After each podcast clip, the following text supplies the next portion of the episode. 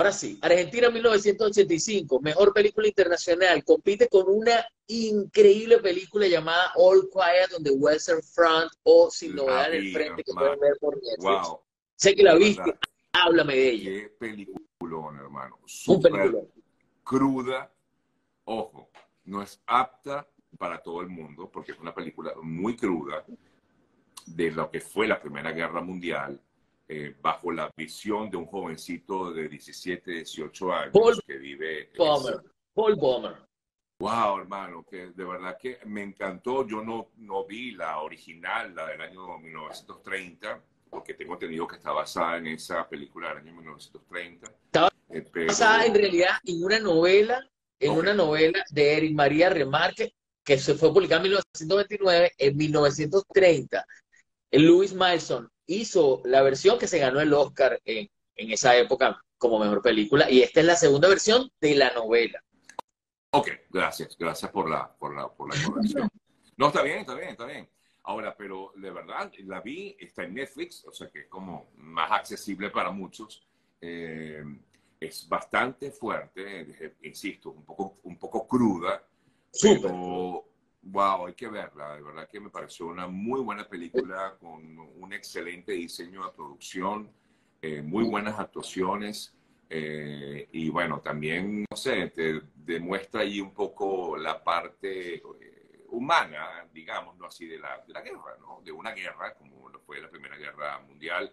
Quizás muy pocos tenemos algún tipo de, de, bueno, lo que uno sabe por la historia y ya, pero uno dice, wow, qué, qué absurdo. Bueno, que ninguna guerra ninguna guerra tiene razón de ser, pero esta de verdad es totalmente absurda, pues se matan allí entre ellos unos contra otros, los de que están en el poder toman las decisiones, bueno, hay que verla, hay que verla que cada quien eh, saque su propia conclusión. Se llama Sin Novedad en el Frente en español y en inglés All Quiet on the Western Front, se llama en, inglés. Así es, muestra la, la necedad del hombre, la necedad del hombre de insistir en ir a la guerra y bueno, ayer la declaración de, de Putin con respecto a Alemania, que ha enviado tanques a Ucrania, dijo, de nuevo estamos, somos atacados por los tanques alemanes y que va a responder no sé de qué manera, pero lo importante es que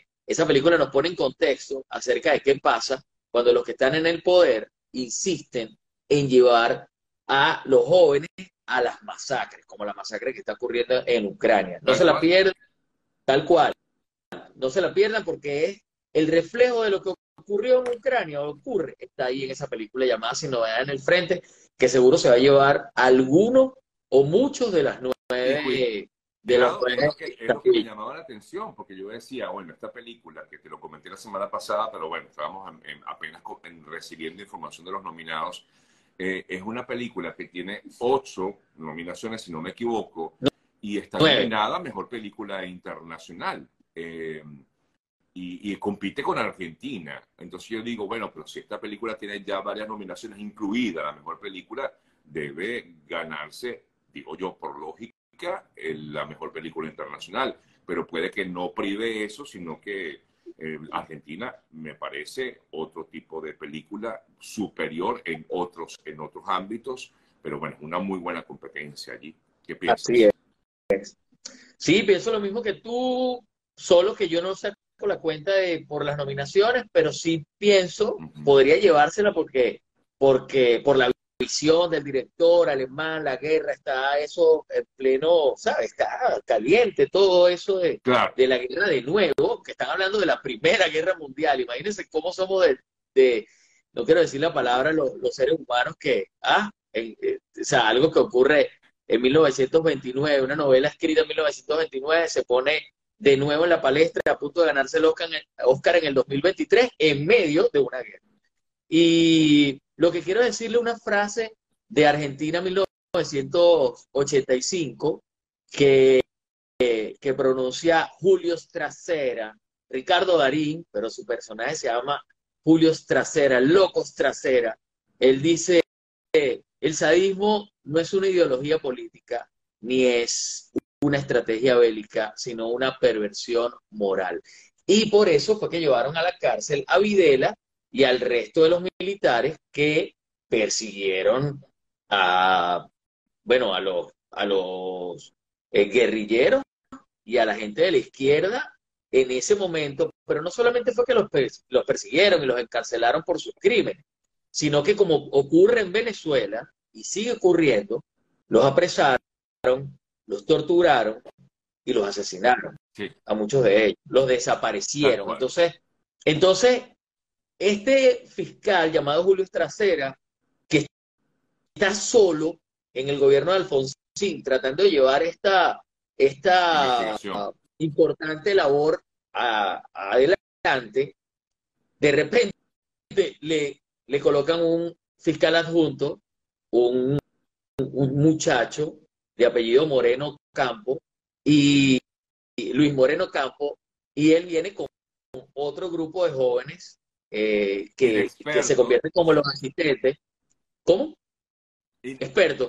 Sí, inexpertos, se convierten como los asistentes de, de Julio Estracera, pero lo que hacen es realmente fenomenal, porque dentro de su inocencia juvenil, o sea, demuestran que esa, esa, esa, esa falta de, de, linaje político o de piel gruesa que tienen los políticos, a veces es lo que tenemos que, poner a un lado, ¿verdad? Para, para, para obtener resultados como, como esto, porque esto es parte de la historia argentina. No, no, y además que está muy, muy, muy bien, eh, digamos, hecha la película basada en estos hechos históricos, como bien comenta eh, Víctor, eh, si los buscan, ustedes van a encontrar que todo eso que se habla allí, o gran parte, pues, se habla de, de, hechos basados en la realidad, ¿no? Quizás alguno que otro habla algo de ficción, pero de verdad que es muy, muy buena la película como tal y basada en estos hechos que,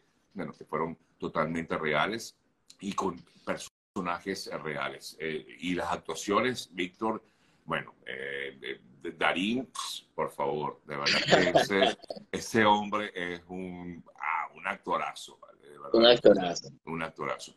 Preguntan que a dónde se puede ver. Creo que Argentina está en Prime Video. Argentina la vi en... sí, en Prime Video. Yo te busco la información aquí mientras tú continúas, porque creo que sí está en, en, Amazon Prime, pues. En Amazon Prime. Ok, la otra película que de la que vamos a hablar hoy, para que no lo hagamos tan largo, porque sé que no tenemos tanto tiempo, es Los Espíritus de la Isla. Ok.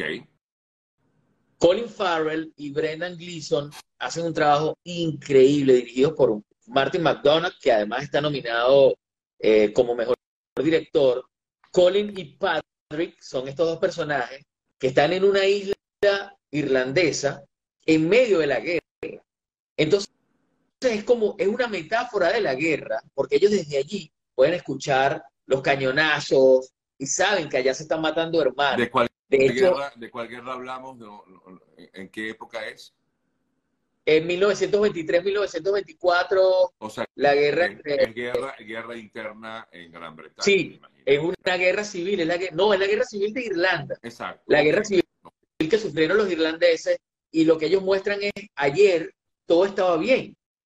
¿Cómo es posible? Porque en estos personajes que son amigos, uno es súper, él está pendiente de, ser bondadoso, el otro es un músico y el otro dice, ¿cuál va a ser mi legado cuando muera? Ya estoy a punto de morir, voy a morir pronto, dice este violinista llamado Colin, eh, ¿qué voy a dejar? O sea, tengo que dejar una obra como Mozart, dice él.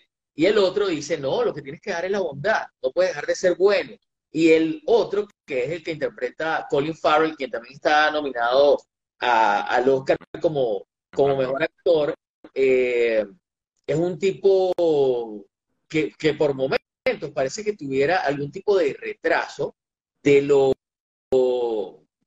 ¿sabes? Llano, positivo, tranquilo. Es lo que le importa, es como un pastor y le importa que sus vacas, que su burrita Jenny y que sus animales estén bien alimentados. La conexión que, la película es un poco aburrida. ¿Te pareció aburrida?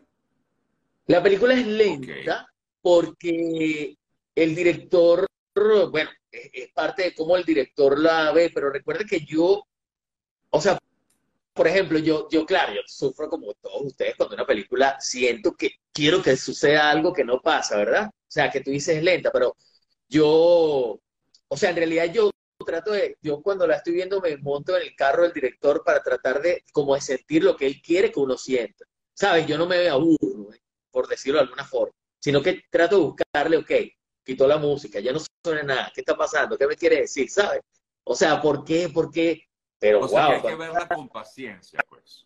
hay que- sí, es una película, eh, desde mi punto de humilde punto de vista, esta película es una obra de arte, es una obra de arte que, que si a usted le parece que la película todo a la vez en todas partes, que tiene 11 nominaciones, es una gran película, desde mi punto de vista, esta película es 100 veces, ¿sabes?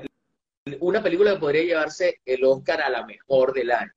Entonces, esta película véanla con amor. Si les gustan los animales, véanla bien enfocados, porque el director habla, envía un mensaje a través de los animales. aquí ya se habla, Sergio, mira, de los problemas mentales que se sufren cuando, cuando aumenta la edad de nosotros, ¿no? O sea, cómo, cómo empezamos ahí a, en muchos casos, a, a lidiar con la locura, ¿no? Eh, con, con la despedida, con qué va a ocurrir cuando, cuando nos vayamos, con, con la incertidumbre.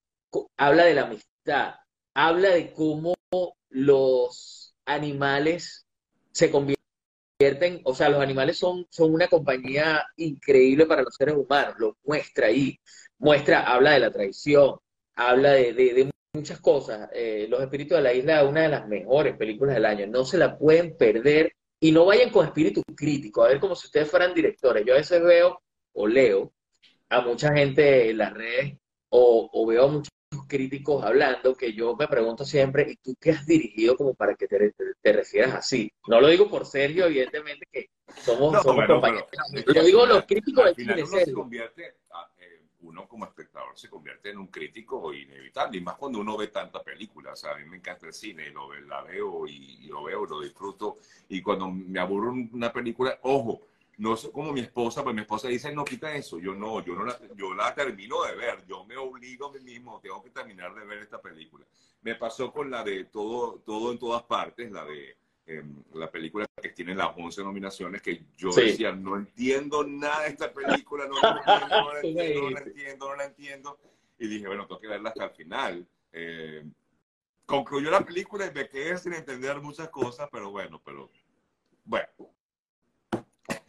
Ahí tiene sus cosas. Pero por eso digo, cada quien, pues, digamos, lo ve desde su óptica.